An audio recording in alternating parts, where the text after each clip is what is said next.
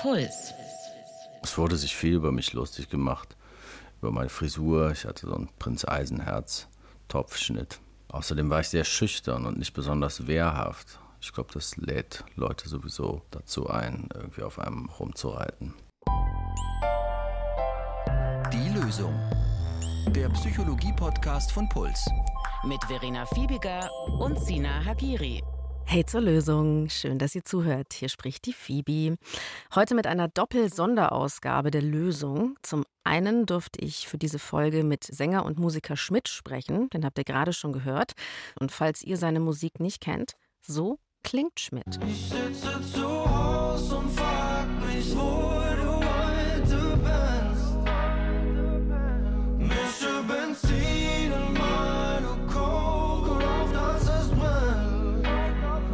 Ja, sein aktuelles Album heißt Universum regelt. Ein wunderbarer Titel, wie ich finde. Und äh, bis das Universum für ihn geregelt hat, hat Schmidt tatsächlich viele unschöne Dinge erlebt. Und äh, wir schauen uns heute gemeinsam seine Erfahrungen mit Ausgrenzung an, und zwar mit einem Mobbing-Experten. Normalerweise sitzt hier ja Sina, aber für dieses Thema haben wir beide gesagt, okay, wir müssen hier wirklich jemand einladen, der sich intensiv mit dem Mechanismus befasst hat, der hinter Mobbing steckt. Und deshalb heute ausnahmsweise, aber umso herzlicher, willkommen Manuel Stoiber. Hi, Phoebe. Manu, du arbeitest heute vor allem als Kinder- und Jugendlichenpsychotherapeut und Schulpsychologe. Du hast davor aber jahrelang an der LMU München zu Mobbingstrukturen in Schulklassen geforscht. Und ich finde es super schön, dass du heute in der Lösung bist. Erzähl mal ein bisschen von dir.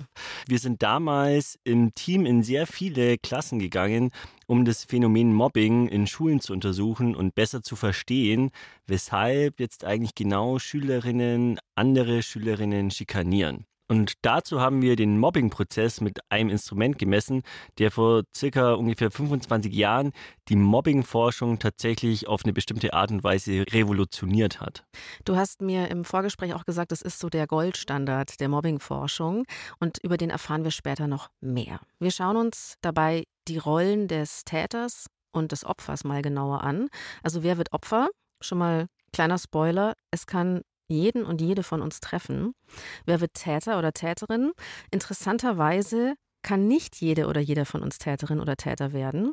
Und wir sprechen natürlich darüber, was Opfer von Mobbing, aber auch das Umfeld tun können, um da wieder rauszukommen. Und ich glaube, wenn wir jetzt eine Umfrage unter euch machen würden, ich glaube, jeder von euch könnte so eine Story rauskramen aus der eigenen Schulzeit oder vielleicht auch aus dem Arbeitsleben. Statistisch gesehen gibt es, glaube ich, Manu, Mobbing in fast jeder Klasse.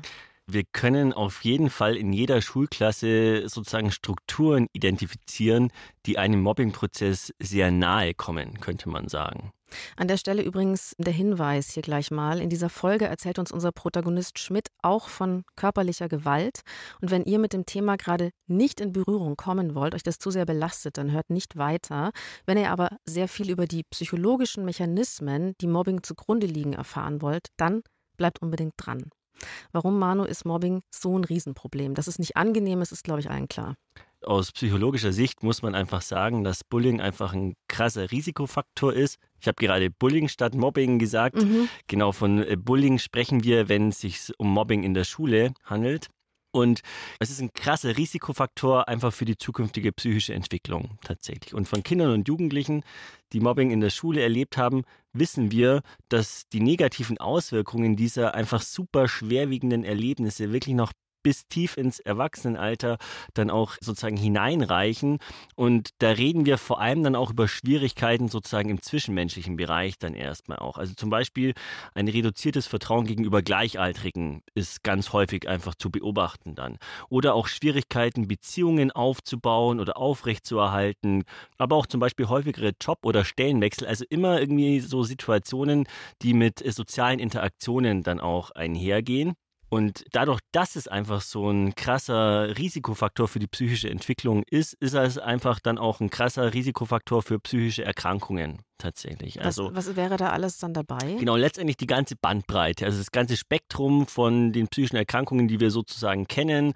Angststörungen, depressive Störungen, Essstörungen, um auch hier wieder nur einige zu nennen. Und tatsächlich natürlich auch so krasse psychische Auffälligkeiten wie selbstverletzendes Verhalten oder auch Suizidgedanken oder natürlich auch Suizidversuche. Das sind alles ja krasse Konsequenzen, Folgeerscheinungen, die mit Mobbing-Erfahrungen einhergehen können. Nicht müssen, aber die Wahrscheinlichkeit ist einfach krass erhöht, weil Mobbing Betroffene einfach super vulnerabel macht in ihrem weiteren Leben.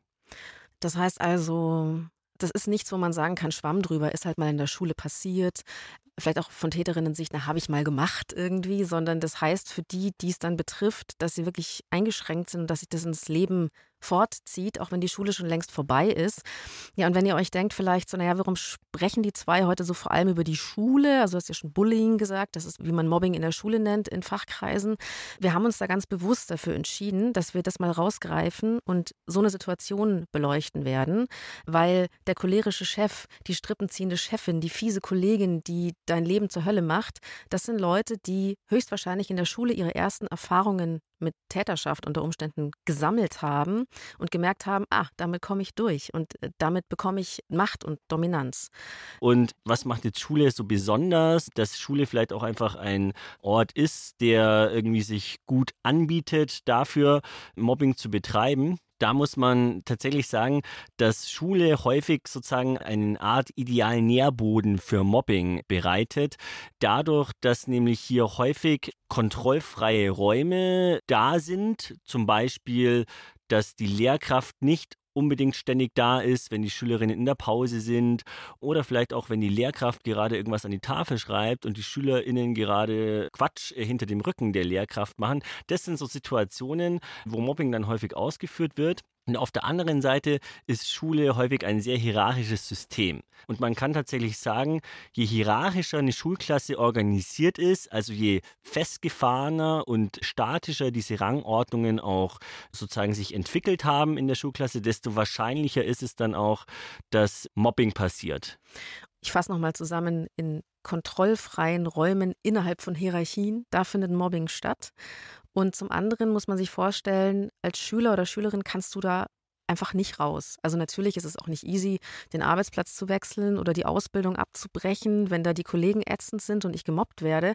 Aber es ist grundsätzlich möglich, du bist erwachsen. Ja, es ist schwierig, aber du musst nicht deine Eltern fragen oder dich überhaupt erstmal jemandem anvertrauen und dann einen riesigen Prozess anstoßen, um jetzt da die Klasse zu wechseln. Das kommt einem vielleicht auch als Schüler oder Schülerin erstmal unmöglich vor. Man ist gefangen eigentlich im genau, System. Total. Also das ist ja auch wirklich was, was so irgendwie diese Entwicklungsphase auszeichnet, wenn ich Kind bin oder Jugendlicher. Ich bin immer krass abhängig von anderen Leuten tatsächlich auch. Und die Opferrolle ist sowieso schon was, was mit viel Hilflosigkeit einhergeht. Und aber eben dieses, okay, ich kann ja hier nicht aus der Schule raus, ich muss in den Unterricht gehen. Es gibt ja Schulpflicht auch sowas, ja. Das führt dazu, dass diese Opferrolle dann noch hilfloser erlebt wird von den Betroffenen. Lass uns mal anschauen, was dem Schmidt passiert ist. Julian Schmidt, kurz der Schmidt, ist ein ganz äh, fantastischer Popmusiker und Sänger. Und das Absurde ist, das, für was die Leute Schmidt heute feiern, nämlich seine krasse Musikalität und sein Talent, dafür hat er sich zum einen jahrelang geschämt und zum anderen wurde er als Kind dadurch zum nerdigen Vogel erklärt. Und äh, das sind Erfahrungen, die er sogar in einem Song verarbeitet hat. Keiner von den Quarterbacks heißt er. Hab in der Schule immer eingesteckt, immer gejagt, solange bis die Luft nach Eisen schmeckt. Keiner von den Quarterbacks, er die Leiche, die von Smalltalk feuchte Hände grillt. Sind die Geister unterm Bett vielleicht mein Team? Ja, vielleicht sind Schmerzen Kerosin. Und wir beide morgen einfach nicht mehr hier. Gib mir bitte noch mal Nacht, ja, ja. Lass sie reden, ist sie ja, ja, ja, ja. 25 km Keiner von den Quarterbacks von Schmidt. Das Video dazu zeigt auch so einen Schulkontext. Also da ist, tritt so sein früheres Ich auf. Und er hat mir erzählt, dass er in die Schule gekommen ist, wirklich so Tag eins. Und er ist aufgefallen. Und zwar aus verschiedenen Gründen. Zum einen, weil er immer eine alte gläserne Milchflasche dabei hatte, was bei seinen Mitschülern die Assoziation von der Nuckelflasche geweckt hat. Und dann äh, war natürlich klar, dass es irgendwie immer, wenn es irgendwie das Wort viel Baby oder äh, es irgendwie um Säuglinge ging im Unterrichtsverlauf, dass es dann irgendwie immer um mich ging. Und es wurde sich viel über mich lustig gemacht. Das kommt ja dann oft alles zusammen. Ich war auch ein extremer Träumer. Das heißt, ich habe wirklich Dinge, die jeder Vollidiot mitbekommt in der letzten Reihe, habe ich einfach manchmal nicht mitbekommen, weil ich wahrscheinlich auch nicht so richtig gelernt hatte, mich zu konzentrieren.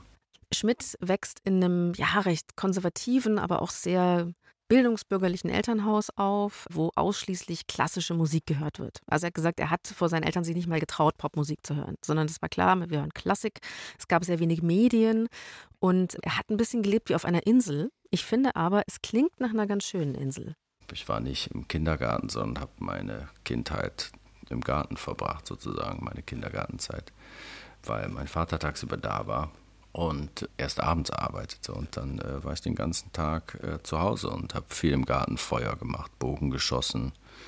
Ich habe mir Geschichten ausgedacht und alles das, was einem so einfallen kann. Und ich weiß noch, wenn es zu sehr regnete, dann war ich manchmal zu Hause und habe mich dem uralten Kassettenrekorder, VHS-Kassettenrekorder meiner Eltern gewidmet, auf dem man eigentlich nur irgendwelche sehr kunstigen und seltsamen Filme sich ansehen konnte. Ich habe äh, dann oft eine Shakespeare-Verfilmung von Zeffirelli gesehen, daran erinnere ich mich. So, bevor hier irgendwer anfängt zu googeln, ich habe es getan. Franco Zeffirelli war ein italienischer Opern- und Filmregisseur, der zum Beispiel auch Hamlet verfilmt hat. Der war preisgekrönt für seine Shakespeare-Verfilmungen. Und da merkt man schon, ähm, da hat Schmidt einfach sehr früh schon Dinge inhaliert, die andere Kinder wenn überhaupt erst sehr viel später mitkriegen. Er hat dafür aber zum Beispiel wenig Erfahrung in der Kindergruppe sammeln können und auch keine Popkultur. Er war für seine Mitschüler so der komische Vogel. Ich weiß noch, dass sich alle sonst kannten in meiner Klasse und ich war irgendwie, kam da so fremd hinein. Und dann hilft es natürlich auch nicht besonders, wenn man dann auch noch irgendwie anders drauf ist, weil der Kopf auch irgendwie mit anderen Dingen gefüttert worden ist und man auch irgendwie noch keine Strategien entwickelt hat, irgendwie mit Ablehnung umzugehen oder überhaupt zu vermeiden, auf Ablehnung zu stoßen wahrscheinlich. So, da hat er schon mal so eine kleine Selbstanalyse gemacht, äh, woran es gelegen haben könnte. Wie ist es, Manu? Gibt es Settings, die einen in Gefahr bringen, dass man leichter zum Opfer wird? Ja, tatsächlich ist sich die Forschung hier auch nicht so ganz einig, beziehungsweise ich versuche es jetzt mal eher diplomatischer zu formulieren, dass es hier unterschiedliche Ansätze gibt. Und auf der einen Seite gibt es jetzt schon Forscherinnen, die würden sagen, es gibt sogenannte Opfermerkmale bei Opfern vom Bullying wie zum Beispiel negatives Selbstkonzept oder niedriges Selbstwertgefühl oder vielleicht auch eine erhöhte Ängstlichkeit oder ein niedriger sozialer Status, äußere Auffälligkeiten oder vielleicht sogar auch die sexuelle Orientierung. Und zu dieser Sichtweise gehört aber auch, oder muss man immer dazu sagen, dass mit solchen Opfermerkmalen immer auch die Frage der Kausalität mit einhergeht, also dieses berühmte Henne-Ei-Problem, also was war zuerst da sozusagen. Jetzt ist es ja in den meisten Fällen eben bei diesen Studien so, dass sich diese Studien nur einen Zeitpunkt angeschaut haben, wo diese Opferrolle dann mit bestimmten Opfermerkmalen sozusagen äh, versucht wird, irgendwie zu, wir würden das korrelieren nennen. Und dann stellt man vielleicht fest, okay, wenn wir jetzt zu einem bestimmten Zeitpunkt gemessen haben, dann geht die Opferrolle eben mit einem niedrigen Selbstkonzept, einem geringen Selbstwertgefühl, einer niedrigen sozialen Position und so weiter einher. Und ich denke jetzt aber tatsächlich, dass sich alle von uns gut vorstellen können, dass die Tatsache, wenn ich von anderen Leuten systematisch schikaniert werde, natürlich auch einen Einfluss darauf haben kann, wie ich mich zum Beispiel gerade fühle, was für ein Selbstwertgefühl ich zu meiner eigenen Person habe, dass man schon auch zu Recht irgendwie die Frage stellen kann, ist nicht vielleicht die Opferrolle dann auch das, was zuerst da war und dann in der Folge diese Opfermerkmale dann mit bedingt hat. Das ist zumindest ein, finde ich, wichtiger Punkt, den man immer mit erwähnen muss, wenn man sich solche Opfermerkmale dann anschaut. Oder vielleicht auch dieses klassische, naja, der benimmt sich halt komisch. Vielleicht kennt ihr das, wenn ihr mal euch einfach unangenehm fühlt in der Situation, dann macht ihr auch was Komisches oder sagt was Seltsames. Also diese Verunsicherung von außen, dieses Gefühl, die Leute schauen mich nicht wohlwollend, sondern eher feindlich an, das macht ja auch was mit unserem Verhalten und dann wird man komisch. Voll, genau. Und das kennen wir tatsächlich auch von Opfern vom Bullying, dass sie irgendwann mal, je länger der Bullying-Prozess dann auch andauert, irgendwie an den Punkt kommen, es ist ja sowieso egal, was ich tue, wie ich mich gegenüber den anderen verhalte. Die werden mich ja sowieso weiter schikanieren und verhalte mich dann tatsächlich auf eine bestimmte Art und Weise, in Anführungszeichen, weird. Schmidt hat zum Beispiel zu mir gesagt, man will ja einfach nur akzeptiert werden. Ich will einfach nur so sein wie alle anderen, weiße Turnschuhe tragen, weil es jeder hat und sich damit individuell fühlen. Ja, genau. voll. Genau, also die Jugendphase oder das Jugendalter ist ja auf jeden Fall eben ein Entwicklungsalter, wo es ganz wichtig ist für die meisten von uns, dass wir irgendwie guten Kontakt zu unseren Gleichaltrigen haben, dass wir vielleicht auch irgendwie auf eine bestimmte Art und Weise angesehen sind. Und es sind ja auch Entwicklungsaufgaben, die wir dann eben in diesem Alter erfüllen müssen. Und deshalb ist es wahrscheinlich für die meisten Jugendlichen tatsächlich nicht ganz so einfach, dann so zu sagen, okay, aber eben ich bin einfach vielleicht auch der Vogel und das zeichnet mich aus und keiner kann mir was. Und das kann eine super gute Strategie sein, eben dann irgendwie auch mit so einer Rolle dann am Ende umzugehen. Aber das ist natürlich was, was sich dann vielleicht auch erstmal entwickeln muss. Und im Jugendalter ist es wahrscheinlich sehr viel verlangt von äh, Jugendlichen, sich einfach so zu verhalten. Schmidt hat ja auch gesagt, keiner kannte ihn, er kannte keinen, er war der Neue. Ist das vielleicht auch so ein bisschen ein Klassiker? Also immer, ich weiß nur, dass ich mal, als ich einen neuen Job angefangen habe, in ein neues Team kam und mir dachte so, wow, hier geht's ab. Also hier wird gerade ganz schön gerangelt. Es gibt, ist wie in der Schule. Es gibt so Gruppenbildung. Ist es normal? Was jetzt eben äh, so Anfangszeiten betrifft, wo wir sehen, hier kommen neue Gruppen zusammen, wie vielleicht tatsächlich nach dem Übertritt vom Kindergarten in die Grundschule oder auch ähm, von der Grundschule in die weiterführende Schule. Das ist ja eine Phase, eben da bildet sich so eine Gruppe neu und dann müssen auch bestimmte Dinge ausgelotet werden. Da müssen auch erstmal irgendwie Normen oder Regeln dann aufgestellt werden, manche davon vielleicht auch explizit, dass wir sagen, das und das und das ist bei uns nicht erlaubt, also dass man sagt, okay, es ist irgendwie nicht cool, dem anderen ins Gesicht Gesicht zu spucken. Und in dieser Anfangszeit eben sehen wir auch häufig, wenn man sich Mobbing mal auf so einem Zeitstrahl vielleicht vorstellen möchte, dass von den TäterInnen oder von den potenziellen TäterInnen dann häufig so eine Art exploratives TäterInnenverhalten gezeigt wird. Also, dass sie ausloten, okay, was ist jetzt vielleicht ein Merkmal, das in der Gruppe jetzt vielleicht irgendwie sich anbietet, ein Opfer daran auszuwählen?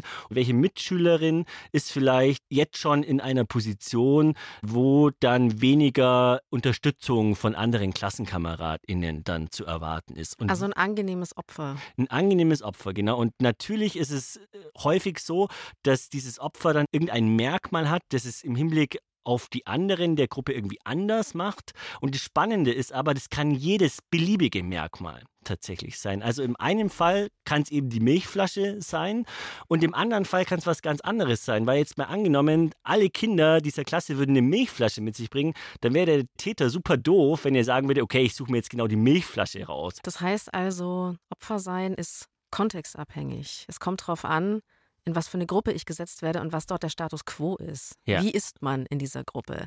Schmidt, äh, das hast du ja auch schon mitbekommen, der hat viele Überlegungen angestellt. Also hat ja auch selbst gesagt, so ich habe halt nichts gecheckt irgendwie. So jeder Depp hätte das gecheckt und ich habe immer noch geträumt. Und ich hatte fast das Gefühl, so für diese Anfangszeit gibt er sich eigentlich selbst die Schuld. Ich war halt strange. Genau, das ist natürlich eine super häufige Reaktion dann auch von Opfern vom Bullying. Also das finden wir eigentlich fast zu 100 Prozent, würde ich jetzt sagen, wenn wir mit Betroffenen vom Bullying sprechen, dass sie sagen, ja, ich war ja selbst schuld. Ich war ja auch total weird, äh, eben ich war der komische Vogel oder so. Betroffene geben sich meistens die Schuld und das ist tatsächlich auch eigentlich ein sehr, sehr vernünftiger Bewältigungsansatz, nenne ich es jetzt mal, weil wenn ich mir für etwas die Schuld gebe, dann bedeutet das immer, ja, ich habe ja auch vielleicht Kontrolle darüber, ich kann ja vielleicht daran was ändern, ich müsste ja vielleicht nur mein Verhalten ändern, dann wird mir das nicht mehr passieren, ich könnte vielleicht netter sein ähm, oder ich versuche mich mal zu, oder angepasster, genau, eben dann kaufe ich mir halt weiße Sneaker oder dann nehme ich halt keine Milchflasche mehr mit oder sowas. Das Opfer versucht dann theoretisch ganz viel, weil es sich eben die Schuld dafür gibt. Und gleichzeitig muss es feststellen, okay, es ändert nichts letztendlich, weil wir eben in der Mobbingforschung sehr, sehr gut wissen, das Opfer ist tatsächlich die Rolle, die am aller, allerwenigsten etwas dafür kann, dass er oder sie in diese Rolle sozusagen gepresst worden ist. Und die Interventionen müssen ganz woanders ansetzen, um diesen Mobbing-Prozess zu beenden oder zu stoppen. Da habe ich jetzt ein Classic, was man nicht ändern kann. Du kannst deine Körpergröße nicht ändern. Du bist halt klein, mittel oder groß. Ja. Und die einzige Zeit in meinem Leben, wo ich sage, ich glaube, ich bin so ein bisschen gemobbt worden, äh, war meine Zeit in der Mädchenkirchengruppe, wo meine Eltern immer gesagt haben, Mei, die netten Mädels, da gehst du hin. Wie haben sie es immer gesagt, die Mädle, da gehst schon weiter hin, gell? Weil ich habe jeden Freitag gesagt, es war immer Freitagnachmittag und ich war so, nein, ich will da nicht hingehen. Ich habe, die backen doch Pizza heute. Und ich war halt die Kleinste. Also ich war, glaube ich, auch ein bisschen die Jüngste, aber ich war einfach körperlich die kleinste. Und witzigerweise habe ich mir rückblickend mal gedacht, da waren recht viele Rothaarige. Also ich meine, das ist ja ein ganz klassisches Ding auch für Haare. Also klar, bei Haaren gibt es ein rassistisches Motiv. Es gibt aber auch dieses, der rothaarige Mensch, der dann das Opfer wird, weil er der Einzige ist mit den roten Haaren. Und in der Gruppe war rothaarig sein eher normal, aber ich war halt das Zwergerl. Ich meine, das war noch nicht mal, die haben mich nicht geschubst oder gehauen, aber schon dieses Wort hat mir ein ganz schlechtes Gefühl gegeben. So, ich wusste, ich bin halt ganz unten in dieser Hierarchie. Und witzigerweise ist es aber so, dass die Größe auch bei Schmidt lange ein Thema war. Ich bin jetzt inzwischen 1,90, aber ich bin ziemlich spät gewachsen. Und solange ich noch klein und schmächtig war, war ich natürlich auch ein weiches Ziel. Bei Jungs spielt es schon eine Rolle, ob man groß ist oder klein. Man sagt ja auch irgendwie, dass kleine Männer oder kleine Jungs eine gewisse Giftigkeit und Frechheit haben die sicherlich irgendwie auch eine äh, Strategie ist, mit diesem Mangel an physischer Größe umzugehen und die zu kompensieren. Ist vielleicht aber auch Quatsch, weil ich hatte die auf jeden Fall nicht, als ich noch klein war. aber auf jeden Fall weiß ich, dass es leichter wurde, als ich größer wurde. Physisch größer. Und aus eigener Erfahrung kann ich schon sagen, dass man mehr in Ruhe gelassen wird, einfach, wenn man physisch größer ist. Das ist irgendwie ein archaisches Ding anscheinend. Also ich kann nur sagen, ich bin immer noch klein. Es hat sich nicht so viel geändert. Aber also nach dieser Zeit in der Kirchengruppe war meine Größe kein Ding mehr.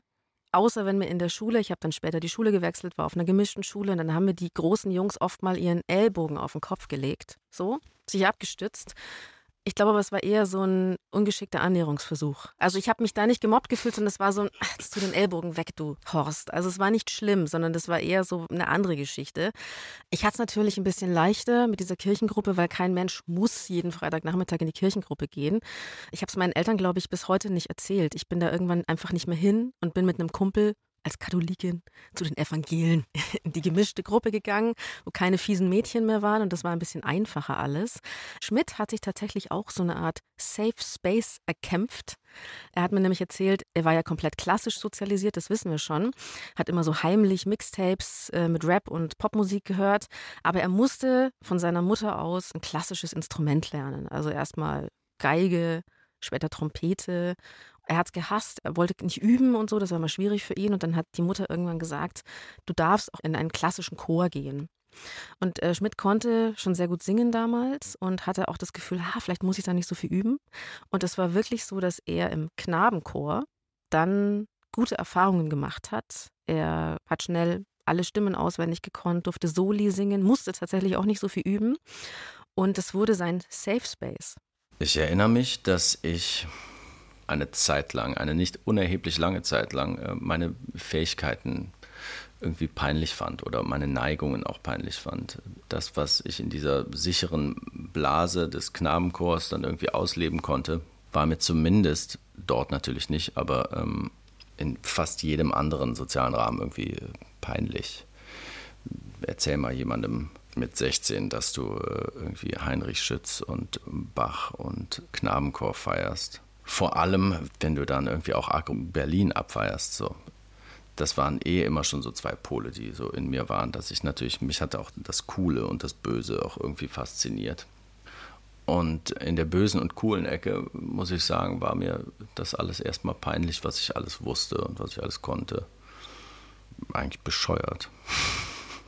Und bevor ihr googelt, ich habe es für euch getan. Heinrich Schütz gilt als der bedeutendste deutsche Komponist des Frühbarocks haben wir das auch noch ganz schnell geklärt.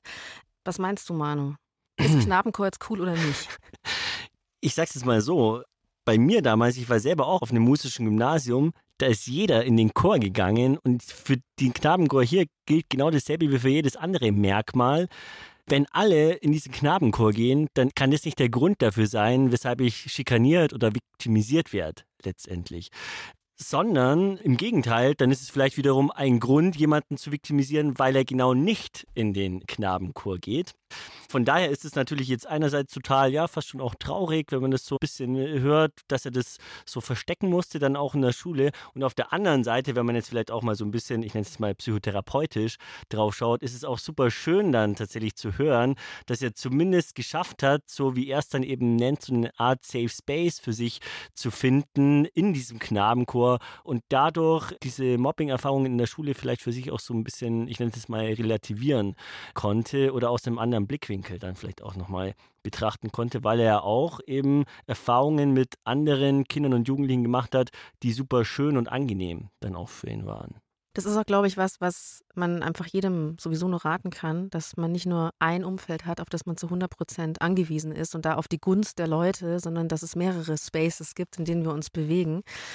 Bei Schmidt war es so, er ging aus der Grundschule raus, aber jugendlich sein war auch erstmal ziemlich fies. Also er war nach wie vor so in der Opferrolle und er wurde nicht nur verbal angegangen, sondern irgendwann wurde es auch körperlich.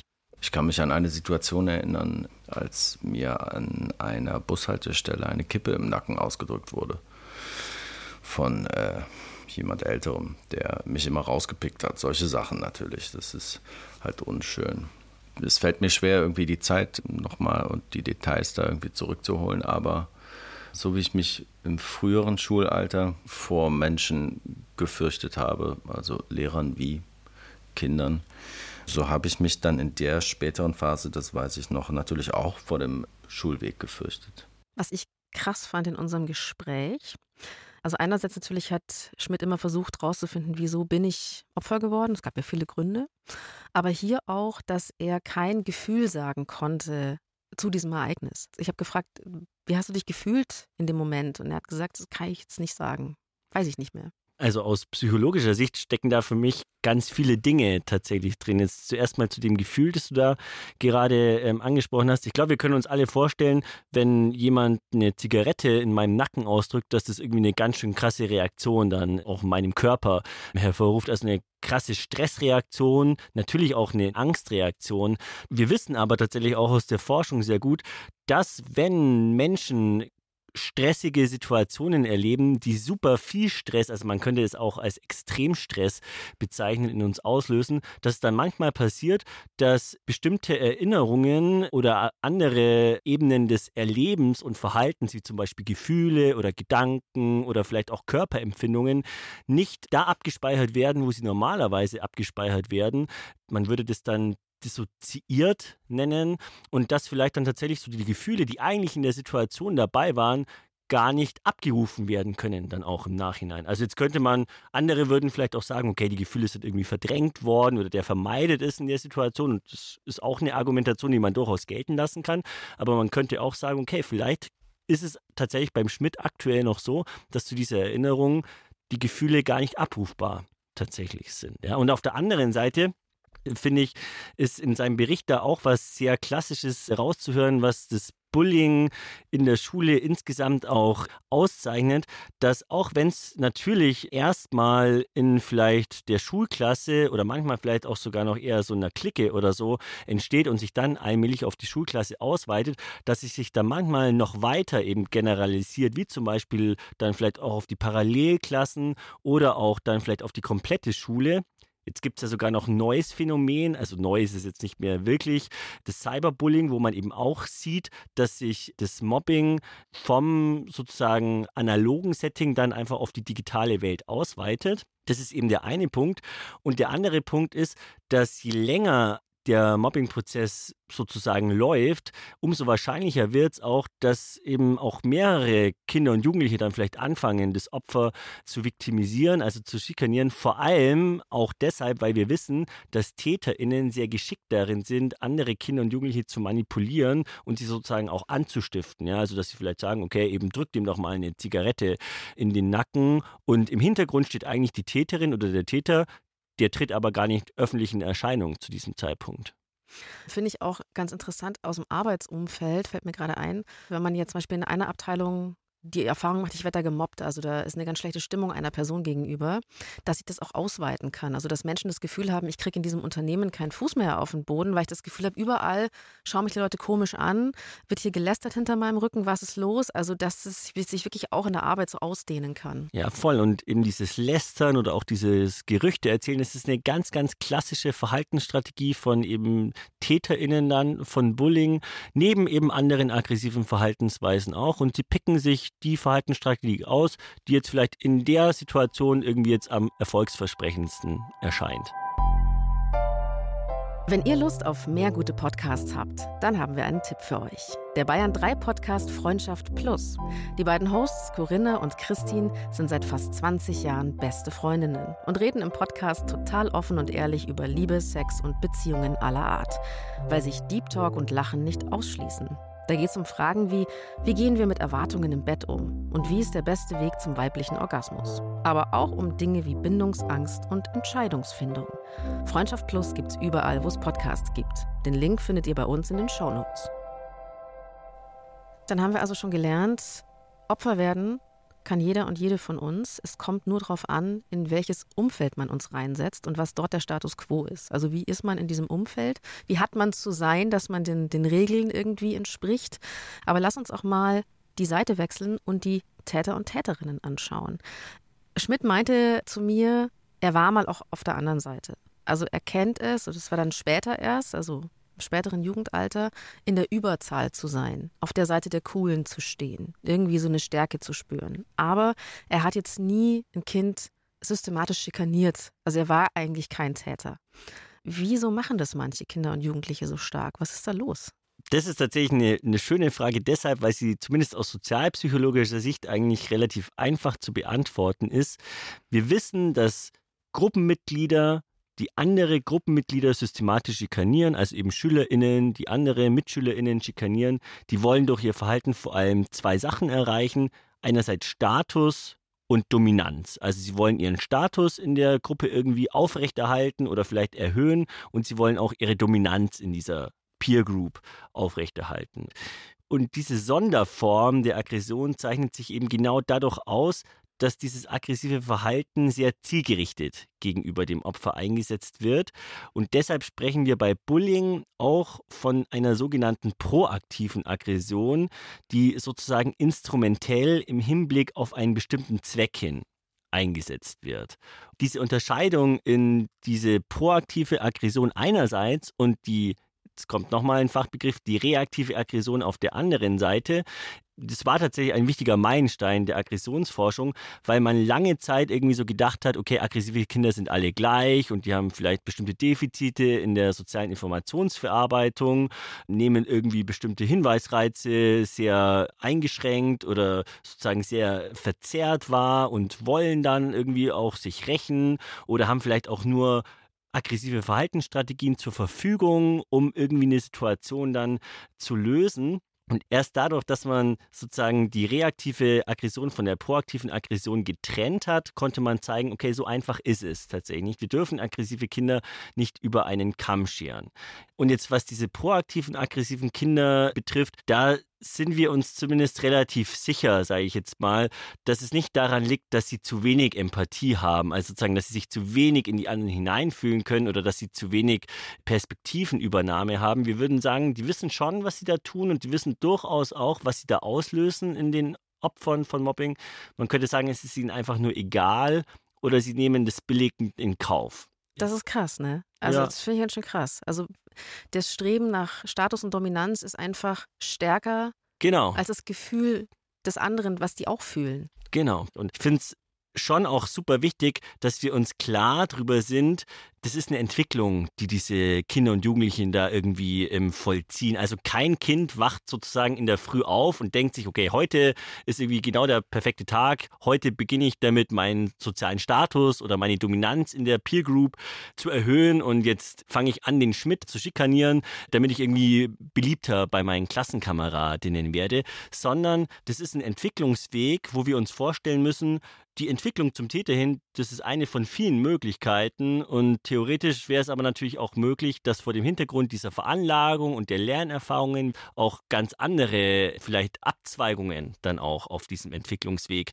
genommen werden. Und kein Kind, kein Jugendlicher ist von sich aus böse, ist der geborene Täter oder die geborene Täterin und muss sozusagen weggesperrt werden, sondern es ist, wie es in der Psychologie einfach immer so schön heißt, sehr stark multifaktoriell bedingt. Also viele Faktoren spielen irgendwie mit rein, dass am Ende jemand zum Täter oder zur Täterin von Bullying wird.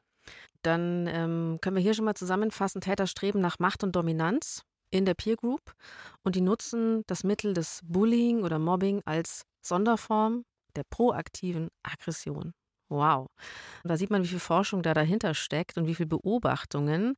Du bist ja mit einem besonderen Ansatz in Klassen gegangen, um rauszufinden, wie diese Rollenverteilung ist. Wir haben ja Täter und Opfer ausführlich besprochen.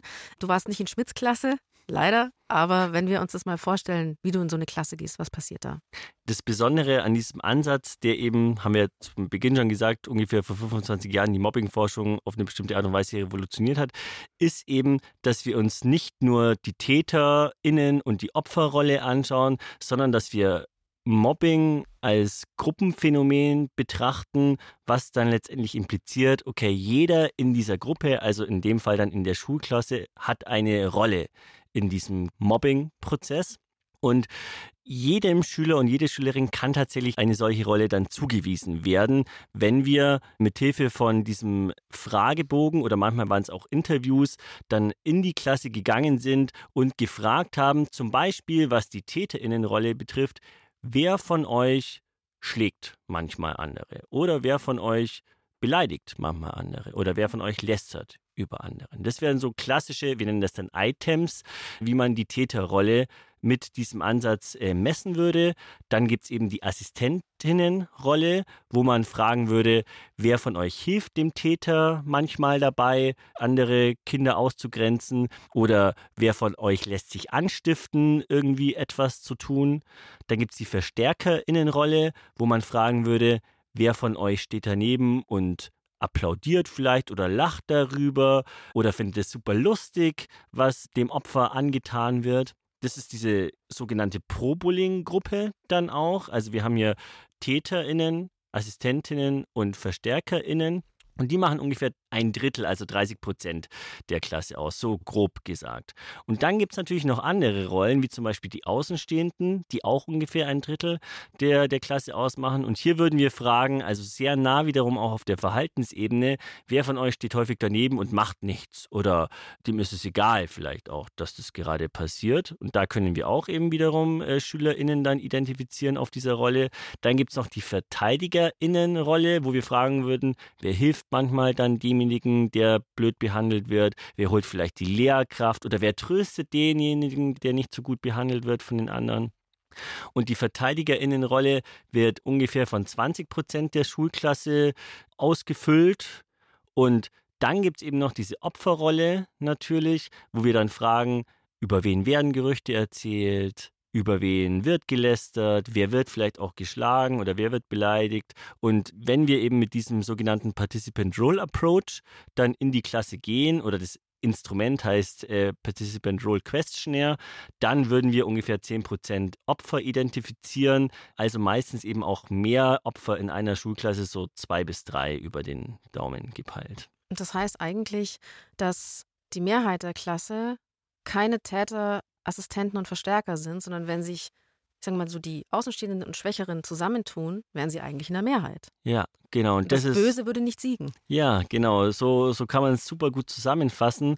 Und was dann auch die Intervention insbesondere bei äh, Mobbing betrifft, ist das eigentlich ein super wichtiger Ansatz oder sollte das immer ein wichtiger Ansatzpunkt sein, dass man versucht, die Mehrheitsverhältnisse in der Klasse zu ändern, dass man sozusagen es schafft, die Außenstehenden auch zu aktivieren, wodurch dann einfach dieser Pro-Bullying-Gruppe demonstriert werden kann, die Mehrheit der Klasse steht nicht hinter dir, sondern ist auf der Seite des Opfers und wir wollen nicht, dass in unserer Klasse jemand systematisch beleidigt wird, viktimisiert, schikaniert und so weiter.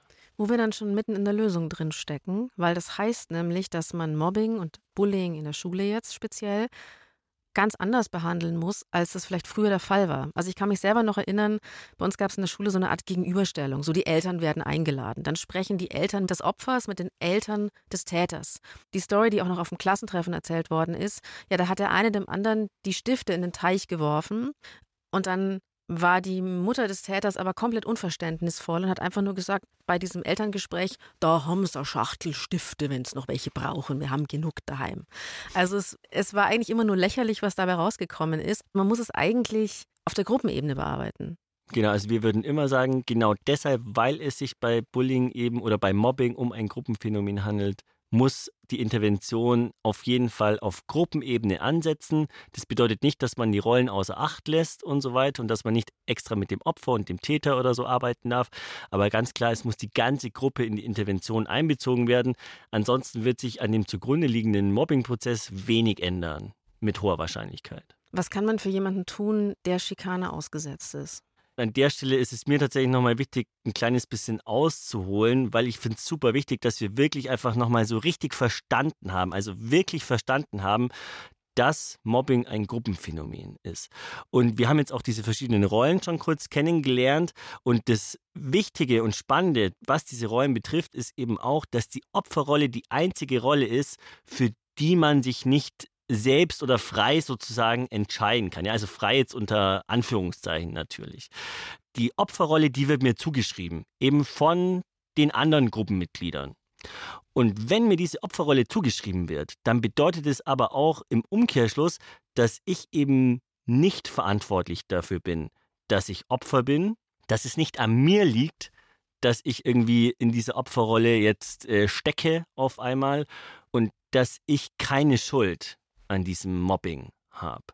Und auch wenn es jetzt an der Stelle so ein bisschen fast schon trivial erscheinen mag, ist es, finde ich, wirklich super wichtig, dass wir das einem Opfer vom Bullying immer wieder klar machen, dass es selbst nicht Schuld daran hat, weil wir ja vorhin schon gehört haben, Opfer geben sich immer die Schuld für dieses Mobbing und es wird ihnen auch häufig von auch Erwachsenen suggeriert, zum Beispiel von Lehrkräften, aber häufig auch von den Eltern, durch so einfache Sätze auch wie, ja, dann mach doch mal was anders oder so, ja, oder tu doch mal das oder eben, keine Ahnung. Das nächste äh, Mal sagst du den Satz. Genau, genau. Der und, wird dich aus der Scheiße reißen. Ja, und das suggeriert doch immer, du selbst bist schuld, du selbst bist verantwortlich und sei doch einfach mal anders, benimm dich doch einfach mal anders, sei doch mal normal, dann wird schon passen. Und so einfach ist es eben nicht, sondern es muss immer bedeuten, wir müssen es irgendwie schaffen, uns Unterstützung zu holen. Je nachdem, in welchem Kontext ich mich gerade aufhalte, kann es eben vielleicht eine Vorgesetzte sein oder vielleicht der Betriebsrat dann auch. Jetzt im Arbeitskontext. Dann genau. ist es genau. eigentlich so, dass man sich an die höhere Stelle wenden muss, außer das Mobbing geht von der höheren Stelle aus. Richtig. Vielleicht gibt es eine noch nächsthöhere. Oder, um den Bogen zur Schule wieder zu schlagen, vielleicht muss ich das Unternehmen verlassen, vielleicht muss ich die Schule verlassen. Da ist halt die Frage, ist die Lehrkraft sensibel, ist das Kollegium sensibel, ist der Chef jemand, der versteht, dass es wirklich ein Problem ist? Also ist der, der Schulleiter oder Schulleiterin jemand, die das verstehen? Oder, den Fall habe ich mal gehört, da sagen einfach die Eltern und die Lehrkräfte, na, es gibt halt geborene Opfer. Und ich glaube, dann muss man gehen. Ja, und das ist ein ganz typischer Satz tatsächlich.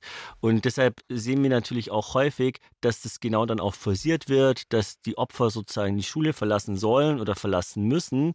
Und auch das muss man natürlich wieder differenziert betrachten, weil es gibt natürlich extreme Situationen, wenn zum Beispiel eben die Gesundheit oder die Sicherheit der Schülerin oder des Schülers nicht mehr gewährleistet werden kann, dann ist der Schulwechsel der einzig gangbare Weg letztendlich. Und auch dieses Vorurteil einmal Opfer, immer Opfer, das heißt nicht, dass man in der nächsten Klasse das gleiche Problem hat, weil wir haben eigentlich eine andere Struktur unter Umständen. Richtig, genau. Forschung zeigt, dass die Opferrolle nicht stabil ist im Gegensatz zur Täterinnenrolle. Ja, das also, heißt im Umkehrschluss, in unserer alten Klasse hockt immer noch der Täter. Im alten Unternehmen sitzt immer noch der fiese Mensch, der ja. irgendwelche Probleme hat. Genau. Und was den Mobbing-Prozess betrifft, wird das bedeuten, wenn das Opfer gegangen ist, in den meisten Fällen, dass vermutlich einfach ein Opfer nachrutschen wird dann. Ja, vielleicht jetzt die Person, die sozusagen aktuell noch eine Stelle über dem Opfer in der Rangordnung ist, die rutscht dann halt in die Opferrolle nach, weil der Täter, der wird ja weiterhin versuchen, seine Ziele zu erreichen. Der will weiterhin dominant sein und viel Status haben in der Klasse und deshalb wird er nicht einfach so aufhören, MitschülerInnen zu viktimisieren. Für Schmidt hat es lange gedauert, bis er sich in seiner Schulzeit zeigen konnte, aber es hat in seinem Fall noch geklappt. Es geht darum, sich mit dem, was man kann und liebt, zu verbünden und mit der Person, die das ist. Und ich hoffe, dass ich nie vergesse, dass es reicht, ich zu sein, auch wenn es dafür keine Anerkennung regnet. Und ich hoffe, dass es auch allen anderen so geht. Dann sage ich vielen, vielen Dank an Schmidt, dass du deine Geschichte hier erzählt hast. Übrigens, äh, für euch, Schmidt spielt gerade eine ausverkaufte Tour. Im Frühling 2023 gibt er dann nochmal Konzerte, für die es noch Karten gibt. Und das aktuelle Album heißt Universum regelt. Und natürlich ganz herzlichen Dank, Manuel Stoiber, dass du mit mir gesprochen hast heute. Ich sage dir auch vielen, vielen Dank. War mega cool und genau, hat total viel Spaß gemacht, heute bei dir sein zu dürfen. Wenn ihr Fragen habt zu dieser Folge, dann schreibt uns eine Mail an die.loesung.deimpuls.de und für Themenvorschläge gerne eine Sprachnachricht an die 0151 1218 und viermal die 5. Abonniert die Lösung, wir freuen uns über Sternchen in der Podcast-App eurer Wahl und die Redaktion an dieser Stelle hatten Alexander Loos und Marion Lichtenauer. Produktion Benedikt Wiesmeier. Community Management für Lisa Walter. Sounddesign Benedikt Wiesmeier und Enno Rangnick. Grafik Max Hofstetter, Lea Tanzer, Veronika Grenzebach und Christopher Roos von Rosen. Wenn es euch gefallen hat, hört gerne in eine unserer anderen Folgen rein. Und diesmal musst du mir helfen, Manu. Es gibt nicht die Lösung. Aber jeder Schritt zählt. Puls.